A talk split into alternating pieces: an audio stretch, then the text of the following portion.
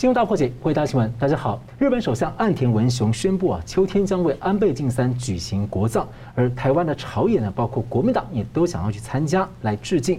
那安倍遭到暗杀逝世，对于正在巩固过程中的这个印太围堵中共的格局影响究竟会有多大？而近期呢，中共似乎又一波的两面三刀攻势，一方面在说软话，而一方面是大拉清单在施压美国退后，有威胁要让台湾海峡狂风暴雨。这被美读被媒体呢解读是看美国在示软，而中共要软土深绝。而怎么解读拜登、习近平呢？七月底即将要视讯会谈，而在这之前，拜登、普京先各自访问中东地区。中共、俄罗斯、伊朗、北韩曾经被称为邪恶轴心的这个连线会如何的联动？那么香港媒体传出呢，共军将在今年底的二十大推举习近平所谓的人民领袖的头衔，要在习近平任内夺下台湾。而另外呢，两大敏感案件，公安副部长孙立军、肖建华的大案传出将会轻判的迹象，这是否折射中共权斗的现况？我们介绍破解新闻来宾，台湾大学政治系名誉教授明居正老师。呃，主持人好。桑律师好，各位观众朋友大家好。时事评论人桑普律师，主持人好，明老师好，各位观众朋友大家好。好的，Quad 美日印澳四国的领袖都是盛赞安倍，例如前国务卿蓬佩奥啊就赞扬安倍了解这个世界和所有的邪恶，那帮助美国思考如何对抗中国共产党，否则呢，今天的世界将是更糟糕的多。而澳洲的前总理艾伯特则赞扬安倍促成了这个 Quad，而且呢，成功的把印度拉进来，留在里面，留下一个很辉煌长久的遗产。所以我先请教明老师怎么看说。安倍逝世对于印太跟这个国际格局的影响究竟多少？我想，如果说这几年比较关切国际时事的人呢，大家会比较清楚，因为他这几年比较活跃，虽然是已经这个退下来了，但是好像比在这个台上呢还就不遑多让。我们看到，就是首先呢，先看他的这个政治遗产，也就是大家为什么这么关切这件事情。第一呢，他在日本是一个比较坚定的保守派。等于对日本的政局呢，这多年动荡呢，起了一个稳定的作用。第二，就大家津津乐道的安倍经济学，对日本的经济帮助很大。日本也唯有经济恢复之后呢，才有足够的国力呢，来发展这个军事跟外交呢，来对抗北韩跟中共。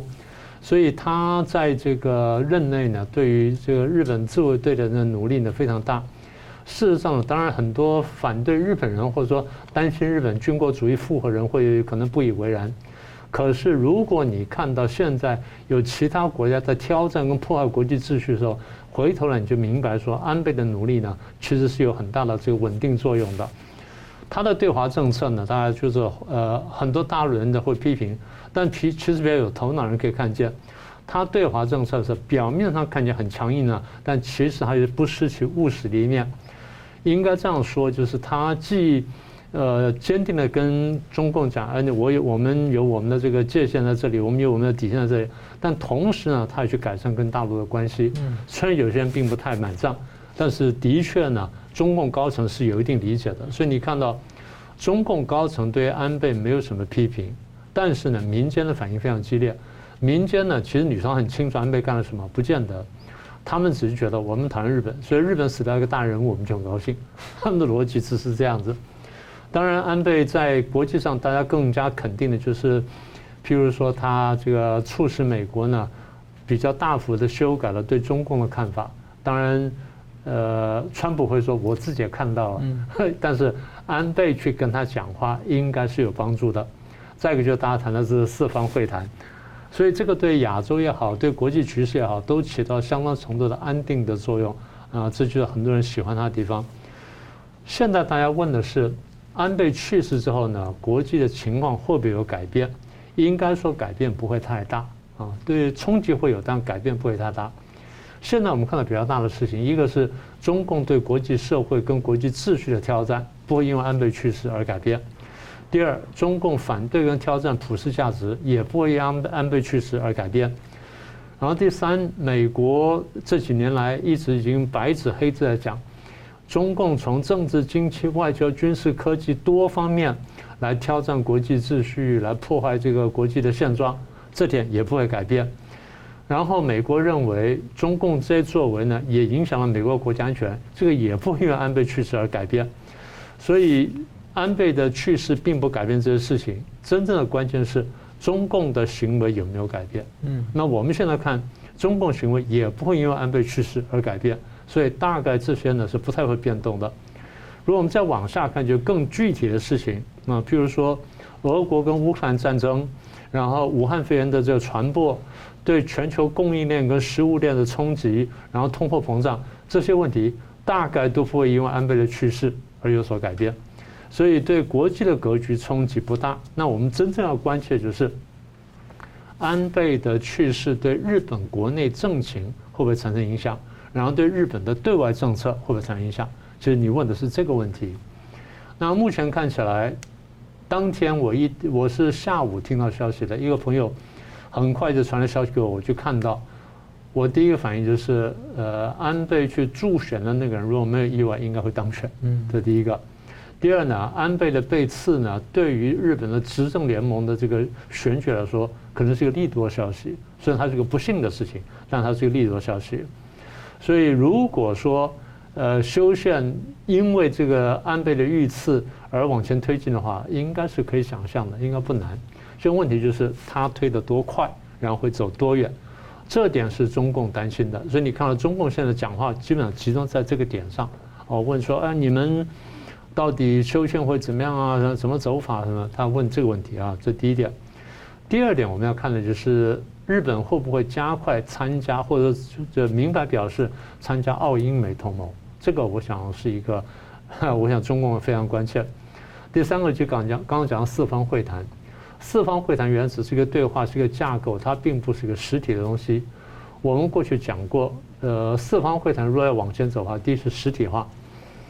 也就是，我们不只是一个对话架构，我们还有具体的操作啦，啊，甚至就具体的合作协议等等。那这些呢，目前我们来观察。再一个是不是会不会军事化？再来会不会扩大化？所以实体化、军事化跟扩大化是我们要观察的四方会谈呢这样的这个动向。再一个就是台日关系跟中日关系的纠葛，大家都讲，这次呢，呃，日本。让这个我们赖副总统呢以私人的身份去悼唁，这个的确是一个很大突破。大家这也都谈到了，这是呃台湾跟日本关系之间三十多年来一个重大的突破。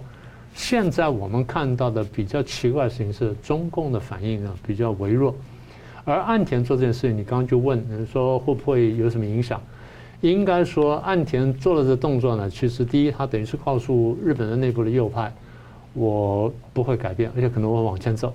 第二，也告诉美国；第三，告诉中共；第四，告诉台湾，我应该会在安倍的路线上往前走。这是目前大家解读。好，刚才我们提到说中共没有大发脾气。好，中共为什么有没有大发脾气？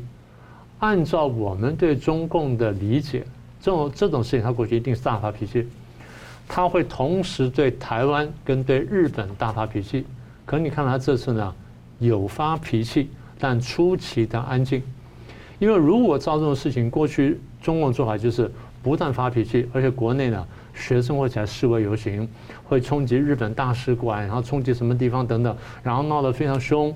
哎，可这次你没有看到，而且你看到网络上的消息呢，慢慢都被降温。网络上很多事情，你说哎，它没有放大，不但没有放大，甚至就是它逐渐在发出讯号就要降温，这是很奇怪的事情。我们猜测是这样，二十号要来了。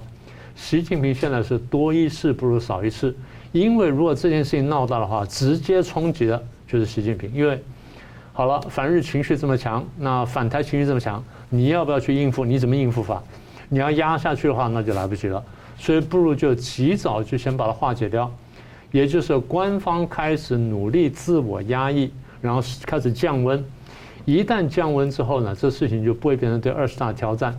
但是呢，降温归降温，他不会说完全不做动作。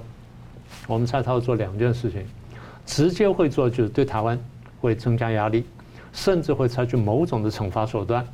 对日本呢，我们猜大概拖到二十大事情已经大体抵定之后，再看看说我们怎么办。是，同样问题请教这桑普律师怎么看呢？我们看到这个安倍的逝世，当然是一个一个失去一个非常重要的自由民主世界的一个抗共的人物。也是保守派阵营一个非常重要的灵魂人物。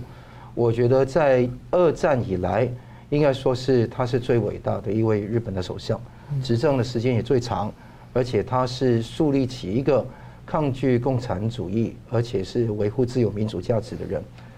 呃，我怎么分析这个事情呢？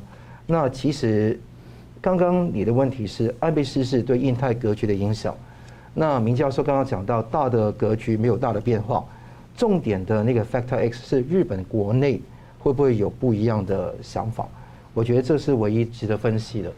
那我觉得看起来，我看到有几个重要的动向，有两个重要动向是很值得庆幸的。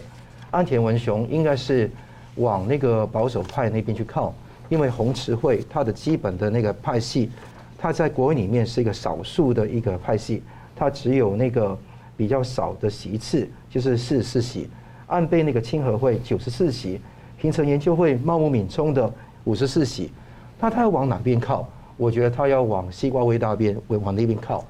宏池会以一个非常呃特色，在日文的汉字叫现场主义，就是现实主义，基本上民意往那边靠，他就往那边靠。那你看到参议院选举的结果也看得到。有两个风向标，第一个赖清德访日，那看到我国的副总统赖清德访问日本，那也是分别哈，就是安田文雄分别向日本的保守派、台湾跟北京政权释放一个重要的讯息，就是日本主流民意要维持这个现状，安倍的路线只会增加不会减少。那这个赖清德访日，你看到是背起哀荣，也是让他进入到亲友团里面去，也是比。各国的那些使使节更高的一个礼遇，那可以说它不是减少，不是个人身份而已，是一个代表我国的一个非常重要的外交。第二个事情是国葬，你看到这个是原先啊在自民党里面要推出国葬的，就是一个呃夏春博文，因为他是代那个会长。那夏春博文提出这个以后，就指着岸田说一定要国葬，那岸田也是言听计从，也是国葬。所以看得到这一次，我觉得他往清华清和会的势力靠很很重要。呃，日本的派系不流行挖角的，所以他基本上的政治跟很多的内阁的重组，可能会把安倍原来的派系有酬庸的一面，也有互相拉拢的一面。所以我觉得是好的，不是坏的。那讲到日中的关系，日日日本跟中共的关系。我们看到是中共对日本的方针一直都是一手硬一手软。总的来说，可以说中共一方面让日本成为投资、技术、货物、服务贸易的来源国，另外一方面也要把日本视为中国民族主义的宣泄口。靖国神社啦、二战历史教科书、钓鱼台、东海冲之鸟、台湾，都是一个民族主义的宣泄口。更要分化，看到中共要分化美日同盟、台日关系。达成中共的扩张跟称霸东亚的一个目标，所以日中有四个文件，中共常常津津乐道的，就七二年的联合声明、七八年的和平友好条约、九八年的友好合作伙伴关系联合宣言，还有零八年的战略互惠关系联合声明。这四个东西基本上可以说是一些日日本的亲中派跟那个亲共派跟那个中共本身的一个纠合的一个产物。那你看得到在。八九到九五年，零七到一零年，一八到一九年的时间，尤其是在鸠山由纪夫执政的时候，现在是小粉红津津乐道是这个人物嘛？他提出的就是反对安倍跟福田康夫等等的价值外交，他提出一个叫友爱外交，甚至要成立一个东亚经济圈来抗拒美国的。这个时间是昙花一现，你要日本回到鸠山由纪夫的状态是门都没有。因为现在整个日本的民意，啊，八十多接近九成都是抗拒中共政权的，而且更重要的是，这些鸠山由纪夫这些民主党派的人物都不当政了。就算你看到在自民党里面比较以前的亲中派啊，石破茂曾经离开过自民自民党也回去了，也有一个叫做呃二阶俊博，但基本上他们两个人基本上都没有当权，而且势力慢慢消减。所以看到中共的战狼外交越来越走不通，日本亲美保日挺台是一直以来是如此的。原先以为说安倍去世了，那岸田会不会说从那抗共就走向和共的状态？那现在看起来这个走向不强，而且是越来越往抗共的路线走。那他会不会像安倍这样子，那个非常坚硬？非常有 charisma、有魅力的这样做，可能逊色一点，但是那个整个国策是定下来的，也不是一个岸田一个人能够决定。所以有四个大的议题，第一个，日本修宪建军跟他们叫普通国家，就是呃台湾常常叫国家正常化，那日本的汉字就是普通国家，那这个会加速进行，今年内一定会推动宪法第九条的修正，它在内容范围里面可能有些争议，因为有不同的党派有不同的势力，但方向是明确的，那个冲劲也是非常强的。第二个事情是。美呃，台湾跟日本的关系了，经贸、军事、科技，我觉得台湾值得更多，也应该要求更多。那在不同的领域要所发展。第三个是日美的同盟的加强。刚明老师讲到，AUKUS 要不要包括日本、北约的全球化、四方安全对话的升级、实体化、军事化、扩大化，这个都是可以摆在墙呃这桌上可以谈。第四个是日本跟中共的经济贸易关系逐渐脱钩的问题。那这个地方，所以从日本本身的修宪，日台、日美跟日中都可以看得到这个不同的变奏。我相信是往好的，而不是往坏的方向发展。是，那我们休息一下，等下再回来看这个传闻呢。习近平将在二十大得到一个所谓的人民领袖称号，而且呢，军中呢有打算想要夺下台湾，要如何解读呢？休息一下，马上回来。欢迎回来，新闻大破解。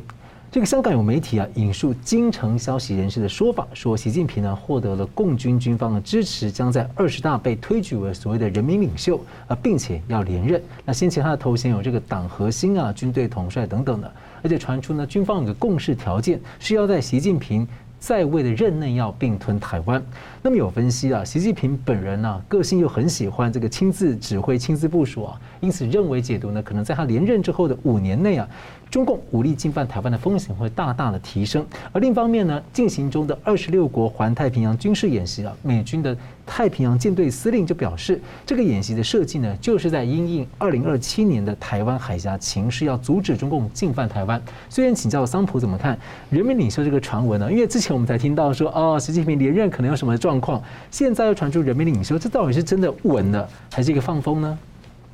我一直都认为你呃习近平的连任是看高一线的啊，那因为我不觉得说他在权力斗争中是占下风，他现在你看得到，在各个方面，呃，比方说对于肖建华啊，对于孙立军啊，对于这个傅政华他们的整治，是，你也看到他大权在握，军队方面也是畅想这一方面，地方各个要员也是不断的唱颂颂歌哈，你也知道说他是非常的呃就是。被拱上去哈，但问题是所有事情都有可能哈。虽然如此，虽然是这样子，但是暗藏很多的凶险，所以他是很担心的。没有一个独裁者是安心可以睡觉的啊。但是可以看到，这个人民领袖这个称号是非常重要。大家知道说，在毛泽东的时期啊，有说伟大的领袖、伟大的导师，然后毛呃林彪还加上伟大的统帅、伟大的舵手。那这个要把它形容成这个样。华国峰也有说英明领袖，那人民领袖这个词横空出世，可以看得到是以前几年前已经开始的了，现在越演越烈。那党政的整个系统，在历经八个月的全国省级党委的换届，已经全部完成了。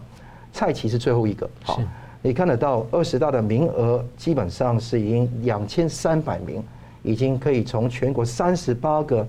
所谓选选举的单位里面选出来，就选出来是习近平 钦定出来嘛？啊，那这个为他长期执政做好一定的铺垫跟准备。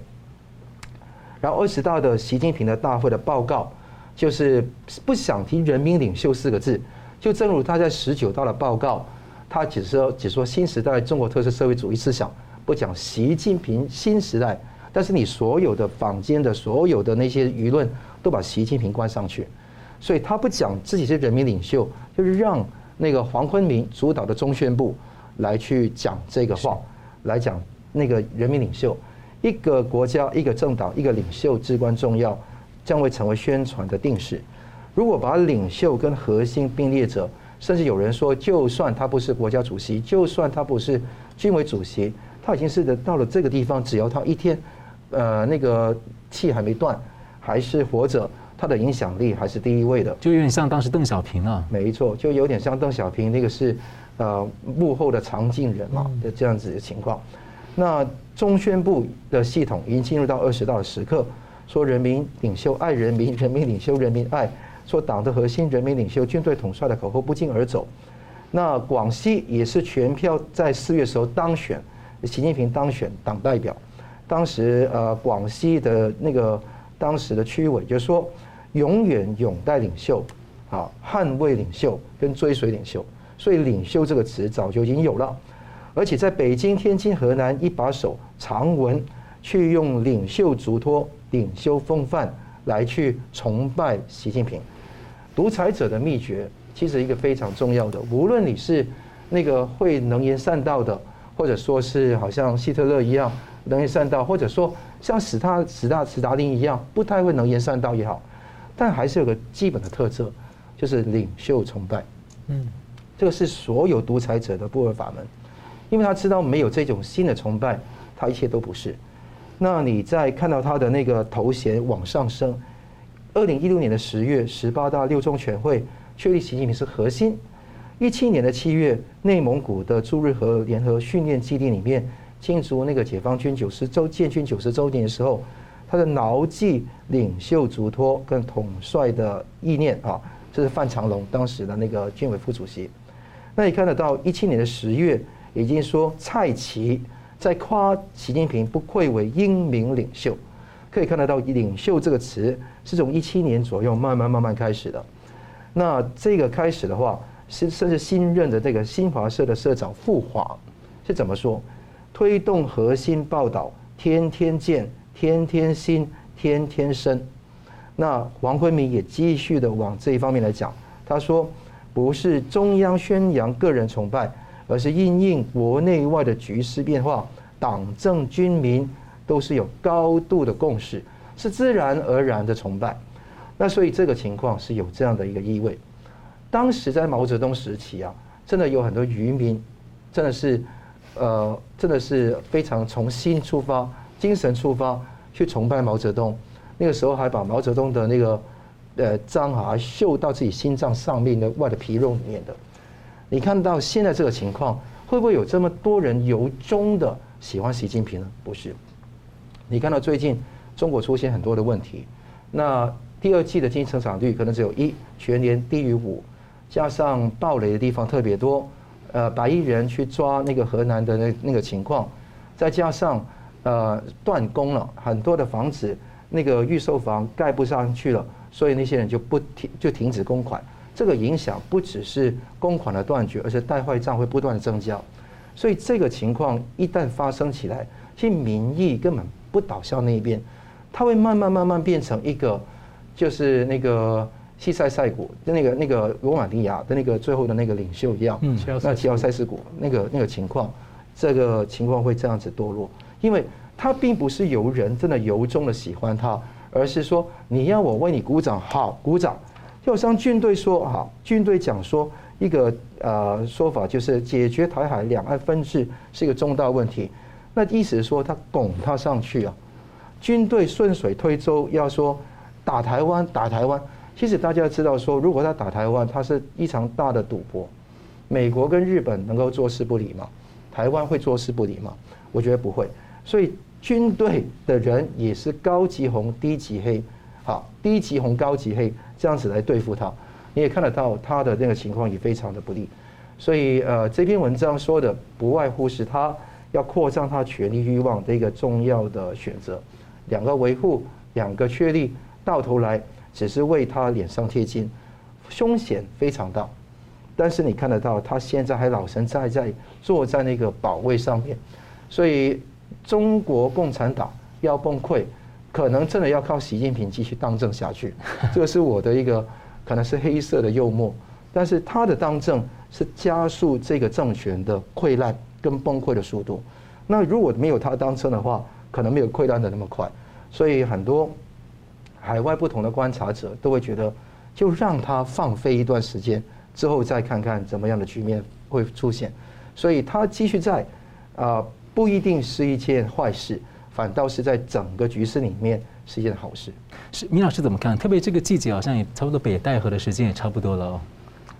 我每次听到这类事情的时候，我都觉得很奇怪。专制国家好像老是喜欢给这个领袖戴帽子，而领袖自己也喜欢戴帽子。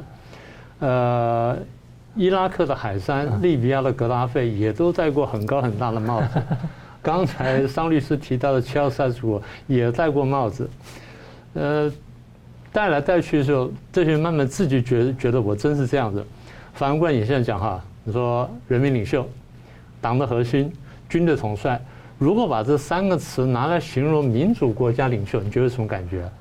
那台湾我们称赞啊，这个呃，我们的蔡总统是人民领袖，你有什么感想？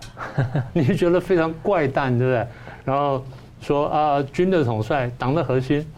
我猜民进党大概都不愿意讲说这个小英总统是党的核心，最多就是讲党党主席。旁边讲什么缺什么的感觉。虽然讲什么就觉得怪，但是呢，在专制国家他觉得乐此不疲。呃，你想想看，北韩三代是怎么称赞他们领导人的？是啊，白马山上的英雄啦，然后天池上诞生的什么东西啦？他而奇怪的就是专制国家的这些领袖呢，自己好像也相信了。也就是他的洗脑呢，洗老百姓，洗完之后回来自己慢慢相信。我现在认为很大问题就是，中共的很多领导人现在被自己的文宣所欺骗、所误导。嗯，我觉得这是一个很大的问题。好，呃，你说叫人民领袖什么？你是觉得很过瘾、很舒服？可你想想看，你不是也讲东升西降吗？你不是也讲东强西弱吗？现在真正东升西降、东强西弱了吗？可能没有。可是你相信了，嗯，你自己相信了。当你自己相信了，你会误导自己的。所以你说我两任干完了，我现在准备干第三任，两任我成绩很高，那我第三任我总得要干得比前面更好啊！我能干点什么呢？是不是这样？所以他会开始误导自己。我们在研究政治学的时候，我们常常研究的题目叫做决策，就决策科学。也就是决策者，你在什么情境下做决策是最好的决策，是最理性决策或者风险最小的决策。但是在一个独裁国家或在这种这种封闭国家里面，它的讯息回馈并不正确，或者说顺着你的意思去回馈讯息给你的时候，这种是很危险的。这时候你做决策，你可能会失之这个失之毫厘，谬以千里。我们回头看过去，这两三年来。习近平或中共中央真的以为有机会，他们可以扳倒欧美，然后打倒日本，是把并把台湾并吞的？他真的这样相信的？为什么？第一，武汉肺炎，武汉肺炎爆发没多久，你发现他觉得好像欧美会垮台，因为这种情况啊，这么危险情况，只有专制政府能够一把抓住，能够把疫情控制下来。我把人钉在家里面，我都可以控制疫情，但你欧美国家不行，所以最后你会垮掉。就欧美没有垮。第二，美国大选。从中共眼中看起来，民主党、共和党杀了这样，你们社会大分裂的，你们会完蛋的。结果现在还对，我们就照着法律在这边一步步在那审呢，去查啊去什么的。虽然两党都不痛快，那你看美国社会呢，嗯，好像也还撑得住，跟中共的预想又不太一样。第三，今年的二月份开始打了乌克兰战争，中共又一心以为洪湖将至啊，俄国打赢了。然后呢，美国呢去那应付乌克兰应付不了，然后美国后退，然后美国的这形势就开始衰退，我们就可以打台湾了。所以他在很有信心的告诉拜登讲：“哎，我们一党专政比民主政治好要好，因为你们要寻求共识，我们不要，我们只要我一拍脑袋，整个事儿就干了。”他真的是这样觉得的，这就我讲的，你的文宣呢误导你自己。好，那现在回到军方讲的话。军方讲的话，大家要注意，我们不能看表面文字，不能望文生义。台湾很多人不太了解中共了，一看到说中共要打台湾就很担心。中共七十几年来哪一年没有讲要要打台湾的？你数给我听。这倒是讲了七十几年，每一个人每一年都讲，每一年都信誓旦旦这样讲。然后几任大大的领导人也每人这样讲。我在别的地方就说过，最早说要打毛泽打台湾的是毛泽东。毛泽东坦白说是最有机会打台湾的，但他没打成。为什么？韩战爆发。为什么韩战爆发呢？因为他犯了错误，他要跑去打韩战。好，那问题来了。后面的几任领导人呢？邓小平那个时候经济已经快崩溃了，根本不可能。然后胡锦涛是儿皇帝也不可能。江泽民也晓得没这实力。江泽民问了军方：如果打台湾的话，你这个打台湾打不打下打下来？那打日本进来打不打下来？呃，解放军说也可能打下来。那美国来你行不行？那美国可能不行。那咱们就不能打台湾。所以他也想得很清楚。胡锦涛是推出了反分裂国家法去挡住了军方。好，那现在你说军方出来讲。那有两个诠释：第一，真心话；第二，诠释是不是真心话。我们先看真心话。如果军方讲的真心话，那两种可能：第一种可能，军方好战，他求表现；第二种可能，军方过度自信，他也相信了他的文宣，他觉得我海军下饺子一样啊，什么等等，所以我军事力量强大，我可以拼得过美国，至少我可以这个拒止美国于战场之外，然后我单独把台湾吃掉，这真心话。第二种可能就是不是真心话，那不是真心话，那军方为什么这样讲呢？有三种可能。第一种，争取经费，这是很多国家军方都会干的事儿啊，不独中共如此。好，第二，拍马屁，习近平是一个非常强势的领袖，大家都看见了，然后整人整到鸡飞狗跳，大家很害怕，所以为了要保全我自己，我就顺势拍拍马屁。拍拍马屁拍下去呢，可能就没什么事儿了，因为你也高兴听。第三个比较危险，设陷阱。我们实在是怕你，我们想把你搞下去，但是呢，凭我们这样搞又搞不下去。你看已经抓了这么多这么多人，那怎么办呢？让美国把你搞下去。那怎么让美国把你搞下去呢？搞你去打台湾。你不一定会去打台湾，但你做出的动作弄弄弄，美国、日本或欧洲各国受不了了，他们动手把你习近平打下去。所以目的呢，这些军方提的目的不是要解决台湾问题，啊，能够解决可能他也并不反对，但他主要目的不是要解决台湾问题，主要目的是我要解决习近平，但是我要借美日外国之手呢来来解决你。呃，美日呢，他不一定真的竟然会去打仗，我们讲过他说吓阻战争，但是如果说美日激烈出手或做什么动作的话，他们或许有办法把习近平打下来。所以他们的目的其实是要导致习近平的误判，然后出手之后呢，酿成酿成这结果。好，那现在我们可以做结论了。第一呢，这种事情我们不能看表面文字；第二，习近平的连任还是有变数的。这变数就是派系斗争。过去我们讲过的，台湾问题不是重点，对他来说，内斗取得政权、打倒习近平，恐怕才是真的重点。所以从台湾角度来看，我们也不能说啊，因为他是内斗，我们就不玩了。我们料敌从宽的，不可以不可以轻忽的事情。但是呢，反过来说，我们虽然是要谨慎说要应付，但是呢，我们也不能说自我恐吓、虚心媚敌。环太军演，你刚刚提到，就是美国在估量这件事情的时候，告诉中共，我们是有准备的。你如果轻举妄动的话，我们也不会客气，反正我们肌肉秀给你看了，你自己看着办。所以军方你说看不懂吗？军方也看得懂。如果军方也看得懂，他还叫习近平去打的话，那你觉得他在干什么？嗯，是不是这样？是。好，那我们休息一下，等下来看呢，中共的这个公安副部长孙立军，还有这个肖建华的大案呢，传出可能轻判，这是如何来折射权斗的情况？另外呢，拜登跟习近平见面前呢，他先跟普丁各自走访中东，而且如何解读啊？休息一下，马上回来。欢迎回到《新大破解》。美国和中共的外长在 G20 呢会晤之后呢，美国媒体引述消息人士说，拜登跟习近平呢有可能在七月下旬，可能就是七月二十五号要视讯会谈。而最近呢，拜登已经展开他任内第一次访问中东。而另一方面，俄国总统普丁十九号也要访问中东，要在伊朗呢和土耳其啊北约的成员国土耳其还有伊朗进行三方峰会。那中共、俄罗斯还有伊朗、北韩呢，过去曾被形容是一个可能的新的邪恶轴心连线。那伊朗跟北韩的核武计划背后都认为有中共的影子在里面。那请教这个桑普律师怎么看？在这个拜习啊又要一次的视讯会前，那拜登普。普丁的分别中东行，你怎么解读呢？我看这一次中东行也是引起美国国内很多的争议，呃，原因是把一个点哈，把它凸显出来，就是很尴尬的要求沙沙乌地阿拉伯协助美国稳定石油供应的增产，呃，很多美国国内都会说，跟一个人权恶霸去谋杀哈少吉的一个呃沙乌地阿拉伯的王储啊，那个呃就是 MBS 啊，就是那个呃萨尔曼。王储，那他是要求他来那个增产，那基本上是跪地求饶。我觉得重点不是人跟人权的恶霸讨价还价，这个是没有没有所谓的，因为都是有现实外交的一面嘛，联合次要敌人打击主要敌人的一面嘛。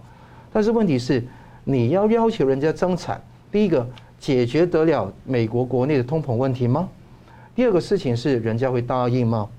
你看到那个萨尔曼已经说做到了，沙乌地阿拉伯没有停止跟俄罗斯交易，没有助长美国帮助美国增产的计划，就等于把那个台阶垫高，就看你美国来这边来 offer 什么给我，来给什么给我一样，所以整个地方主客观的地方就完全不搭调了，而且你看得到在美国这一次的一个举动。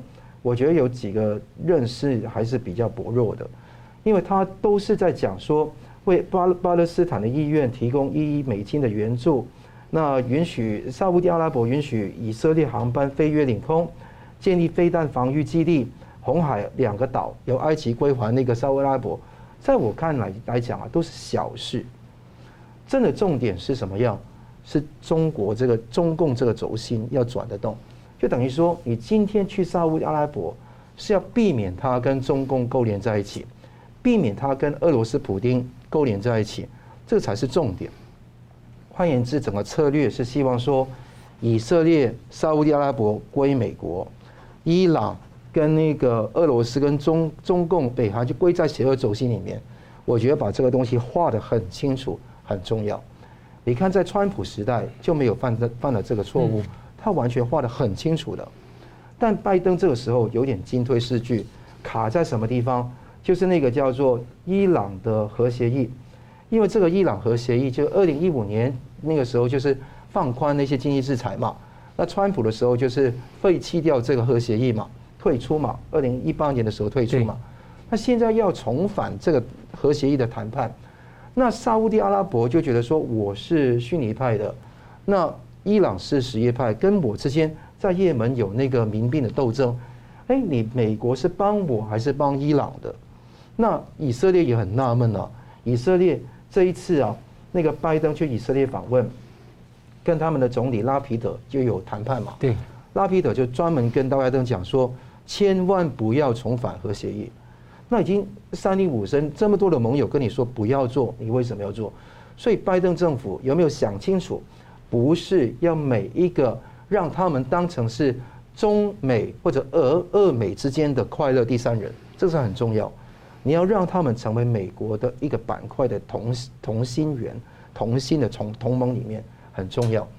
你要把它弄成是快乐第三人，你石油就完全掌握在这个第快乐第三人的手上，对美国是不利的。嗯，那我们看到美国现在最主要是有通膨的考虑，有经济衰退的问题。油价很高，那他希望沙乌地阿拉伯来增产，但这个事情你又不去把美国的 Keystone XL Pipeline Project 重新启动，那又要人家来乞讨人家来增产，基本上人家增产对他不利啊，为什么他要增产呢？对，那这个也是很难说服别人这个事情，而且你有中期选举也跟他没有关系啊，所以这个地方他要击败中共，阻挠那个。普丁去盟国的同盟的决心，我觉得他要有更清晰的价值外交。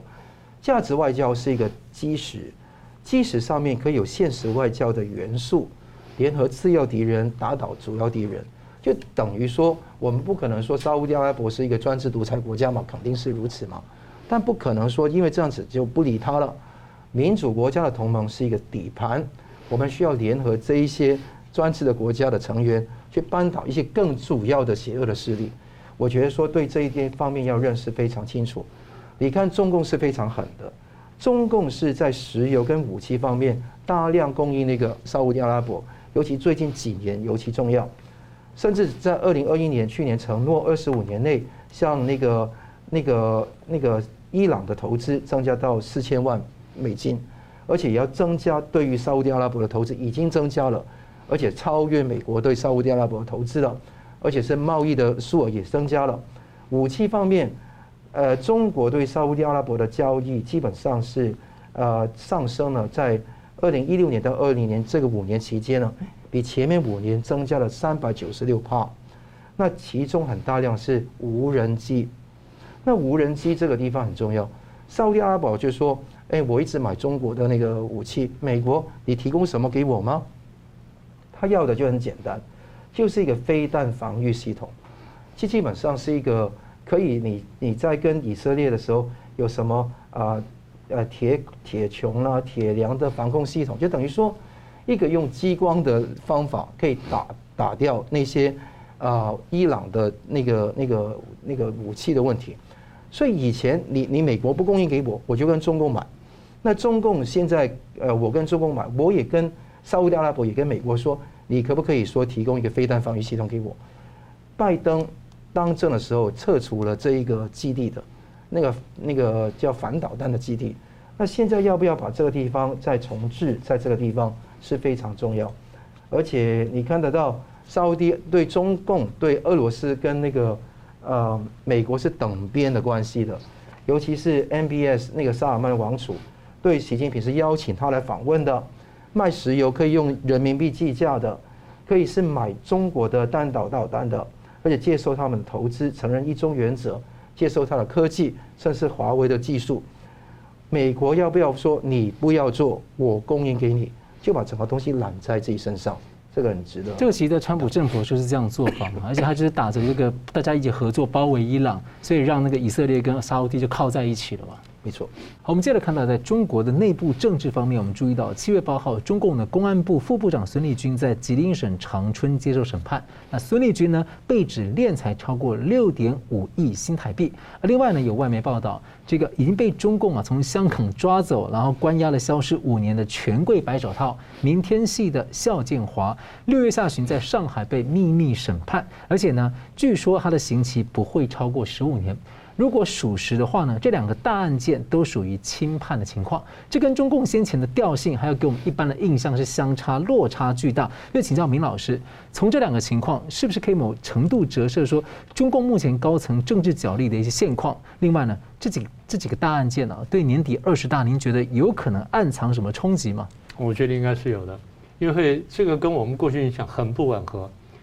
呃，大家不一定追得这么细，我帮大家很快回顾一下，它分成两块，第一块就是孙立军案，第二块是肖建华案。我们先看孙立军案。孙立军呢，原来是公安部的副部长，很有可能接部长了，当时呼声很高。突然间在二零二零年四月份落马，也就两年多前，去年九月呢被双开。当时中纪委发了一个通报，那罪名呢非常可怕啊，第一。孙立军在抗击新冠肺炎一线这个战场上擅离职守。第二，政治野心极度膨胀。第三，政治品质极度恶劣。第四，妄议中央。第五，大搞团团伙伙拉帮结派，培植私人势力。第六，成伙做事，控制要害部门。第七，私藏私放大量涉密的什么材料等等。大家觉得他是拿了武汉病毒所的材料。所以这是这个中纪委的，然后今年年初，央视不是拍了片子吗？央视给的罪名是，他有政治团伙，然后哪些哪些人呢？啊，譬如说傅政华，他的上司，王立科、龚道安、邓辉林，这这这刘星云，分别是什么重庆啦、上海啦、山西的公安跟政法这个要员，都是这个地方上的一级的一级到二级的人物了。然后今年年初。现在这个公安部的呃，当时的公安部党委书记王小红，现在这个公安部长，他不是开了个专项会议，在讲这个孙立军的这罪名吗？他这样讲的：孙立军的政治团伙呢非常严重啊，严重到什么地步呢？严重违法违纪，严重破坏党的团结统一，严重危害党和国家的政治安全。这话很重啊，危害党和国家政治安全，表示你要暗杀人，嗯，是这个意思啊。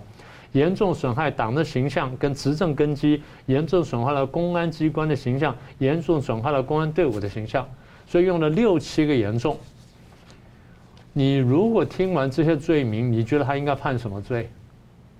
枪毙吧，至少至少给给了个死缓，因为这是很严重了。随便讲讲就是犯上了谋反跟政变。现在开庭啊，你刚刚读得很清楚，他就是贪污了六点五亿。那这个政治罪名跑到哪里去了呢？所以我们就会问，他是不是有后台老板？当时我们就讲，你让孙立军或是让傅政华挑几个暗杀这个呃什么习近平罪名，挑不起来的啦。你说公安部长当然可以暗杀了，政这个这个司法部长当然可以暗杀人家了，当然可以暗杀，太小了啦。在中共的政局呢，这些人不会不会不会是去设计这事情，这些人最多是动手的人，他不是脑子，所以后面一定有脑子。脑子是什么人呢？一个是孟建柱，都还不够大，后面韩正勉强够大了，因为政治局常委，再来就老常委曾庆红跟江泽民这几个比较可能。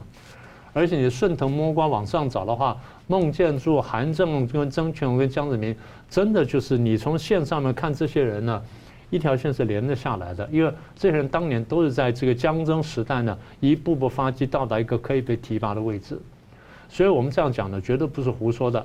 但现在问题是，如果这个罪名这么严重啊，你刚刚讲，我们刚刚读了三次啊，这么严重的罪名，又团团伙伙，又要害部门，又危害党跟国家政治安全，那表示说你真是要枪毙。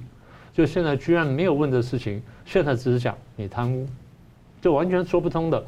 因为如果我们乱猜就算了，我们前面前面读了这些东西呢，都是官方在不同的时间、不同的单位，然后讲出了很重的话。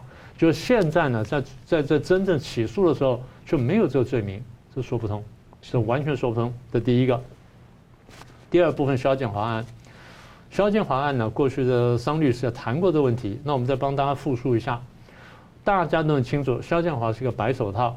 他是这个曾庆红的儿子，这个曾伟啦，等很多这江派有关人的白手套。他反正据说了哈，他帮江泽民、帮曾庆红、帮贾庆林、帮刘云山、帮张德江、帮李南清，这些呢都是江派的高官，他是帮这些家族洗钱的。听说还有帮对立派系家族洗钱的。那也就是说，他是一个交织的一个网络的一个这么一个重要的人物。他呢是各方面的大账房。这账房大到什么地步呢？它的鼎盛时期呢，他的所谓的明天系手底下有四十四家金融机构股份，当然不是全部，但很多是全部抓的。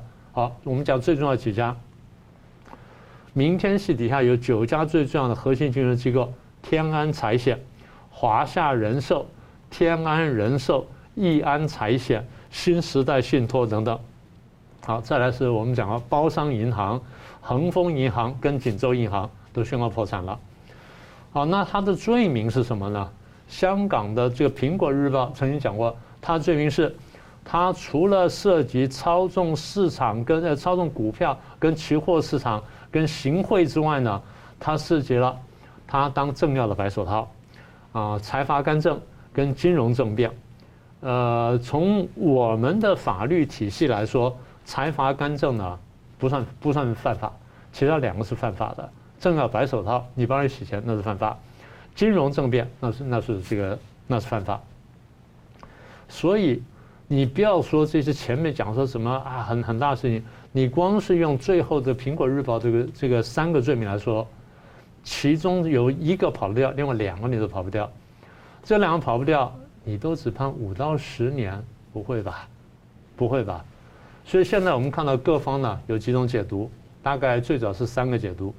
第一个解读是，肖建华也好，孙立军也好，跟中共当局呢，呃，尤其跟习近平当局呢，被问了，呃，甚至被拷打了，什么的呢？我认罪了。我不但认罪，而且我态度非常好，我交代了你们想要的知道东西。你们想知道什么呢？你不就是想知道江泽民、曾庆他们的这个贪污犯罪的事实吗？或者他们搞金融政变吗？我都讲给你了。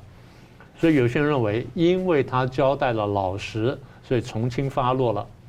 不太可能，不太可能。如果这样的话，前面不需要丢这么多罪名出来，因为中共的习惯就是我丢的东西通常要要要要落实的。现在我们看到就丢下去不落实，这才是一个最大疑点。我们找的就是这种不一致的地方啊。这第一个解读，所以我不太同意。第二解读呢，有一点点道理。他们是这样说的：现在呢，在二十大即将要来临啊，现在这是一个关键时刻。然后这个习派呢，跟江派或这些反反习的人呢要斗争。现在我把这些人放出来，我就放出讯号说，我抓到你那些把柄了，你们给我乖乖的，不要乱说乱动。如果你们乱说乱动，我后面还有东西要答去。如果是这样的话呢，那你审孙立军跟审萧建华呢，应该讲，目前我们就这几案来审，但我们知道还有别的，这已经是不太通的了。但中国是可以这样干的。嗯、我们这还有别的，我们先审这个，那其他东西我们再说。这个在民主国家的法律体系来说是不容不容许的，因为你要一次审完。但在中国那边呢，还勉强可以这样做，但也不是很好了。所以我们认为呢，这还不是主要原因。我们认为比较大的可能是，在二十大要开了，习近平急切要拿到第三任，然后呢，这个江增或其他反西人呢想把它打下来，但是呢，双方呢好像都还势均力敌，都没办法，那怎么办呢？我们来妥协。中共的习惯是，我们的派系斗争呢，要一路打一路妥协，一路打一路妥协，真的能打出我全部打赢，真的不能说我就妥协。所以他们必须要在开二十大之前，要么就斗这个水落石出，要么最后达成协议就妥协。所以双方在没有互信情况下勉强达成妥协。为什么要开一个表面上团结胜利的大会？同时，我将派开条件，我的人要进去，我哪些人得进去，进到什么地方？那你说习近平接受不接受？他在没办法真正打倒江增情况下，他必须接受，也就是。对习派也好，对江增也好呢，都是一个不得已的妥协。什么叫不得已妥协？我嘴巴上先说妥协了，我先做个姿态给你看，你看你满不满意？你也做姿态给我看，看我满意不满意？双方各还各怀鬼胎往前走，走到哪里呢？请各位注意，现在才七月份，距离他们要开会的时间大概还有四个月左右，所以这四月当中呢，还会发生很多事情。双方现在是先妥协看看，再往下走，走到没有办法的时候，再来做最后的决断。所以这是目前的情况，也就是这这两个不正常的侵犯，恰巧反映你所说的二十大斗争呢，尚未结束，还在高峰。然后一直有人在建议说，习近平为什么你就不去把这个？江真，就是说真，你就把他抓起来，这个立立威呢？没那么简单，因为他们手上已经抓了很多他这个习的的东西。嗯，如果我一动手，他那边就爆出来，我也受不了。就彼此就同归于尽这样子了。所以双方都不敢走到那一步。嗯，好了，节目最后我们请两位来宾呢，各用一分钟总结今天的讨论。先请明老师。好，那对于安倍被刺杀这件事情跟后续发展呢，我们可以看到。呃，反习派会利用这机会呢，在中国大陆里面去挑事情。简单说，把反日的民族主义挑起来，要引爆这个派斗。所以这事情呢，我们不能轻忽。反过来说，当他在做这个事情的时候，他也必须对台湾施加一定的压力。那么，也就是习派希望说把这个事情压来，但是又不能对台湾太放松，所以对台湾压力会增加。但反习派想把它挑起来，双方这个问题呢，还是会是一个斗争场域。第一点。第二，习近平要武力统台这件事情啊，我们刚刚讲了，我们讲说国际形势没有变，习近平这么多年来或中共这么多年不能打台湾，因为有太多的内外的限制因素，这些内外限制因素不会因为习近平当选第三任之后有太大改变，所以你说他马上打台湾不太可能，但是他一定会做最充足的准备，再捕捉机会，所以台湾要小心。第三，这个刚才说了。审判这个孙立军也好，萧建华华也好，审得比较轻的，应该是派系斗争跟派系暂时妥协的结果。所以重点呢，还是在说我们二十大会怎么开，会怎么打，这些是我们继续要观察的方向。是桑普律师，安倍逝世的确是一个非常令人悲伤的时刻。呃，失去了这么有灵魂的保守派人物，也是人类的损失。我们希望说，在那个台湾呢，也是希望增强跟日本关系。要看清楚日本国内局势的变化，尤其是日本的殖民自民党里面，一定会有一段时间会重组，尤其是派系里面，里面重新怎么安呃安置位置。那个岸田应该不会三年内不会退任卸任的了，因为没有大的选举。重点是在于说，那个他对亲和会的势力要怎么样去接引的问题啊。那所以大家要密切观察，会不会说表面上暂时是抗共的，但是。后面演化出来结果会方向走板，我走板，我们要去看待。第二个事情是习近平讲，啊，通过不同的东西吹嘘自己是人民领袖，越讲这种话越心慌嘛。那如果说你不是自己里面心里面有鬼，你怎么会不断自己说自己的领袖呢？而且我很同意明老师说的，军方讲的话，啊，真的是要了解他们的动机，并不是要打台湾，他动机是要跟习近平叫板。就是低级红高级黑，那拜登拜访那个中东这个行程，我觉得这个地方有点像是跪地向那个萨尔曼求饶的感觉。更重要是说，你有没有认识清楚世界上最大的敌人是中国共产党政权，而且以色列跟沙乌地阿拉伯跟美国要靠在一起，伊朗、俄国、中国摆在专制的阵营里面去做一个真正的较量，我觉得这个比较重要。如果没有这个清醒的认识，那个可能说这个外交就徒劳无功。是，好，非常感谢两位来宾精辟的分析，感谢观众朋友的参与。新闻大破解，我们每周三五再见。如果您喜欢我们的节目呢，请留言、按赞、订阅、分享，并开启小铃铛。那么，感谢各位呢长期对我们的支持。新闻大破解团队呢将持续为您制作更优质的节目。